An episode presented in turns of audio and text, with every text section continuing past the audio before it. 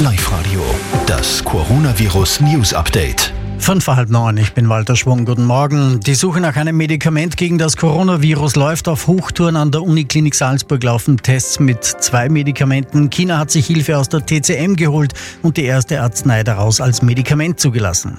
Tschechien hat die Grenzen jetzt auch für Tagespendler geschlossen. Eine Ausnahme gibt es aber für Pflegekräfte. Sie dürfen wieder nach Österreich oder Deutschland ausreisen.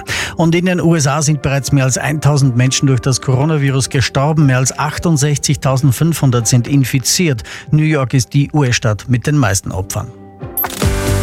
Und wir sind beim Ober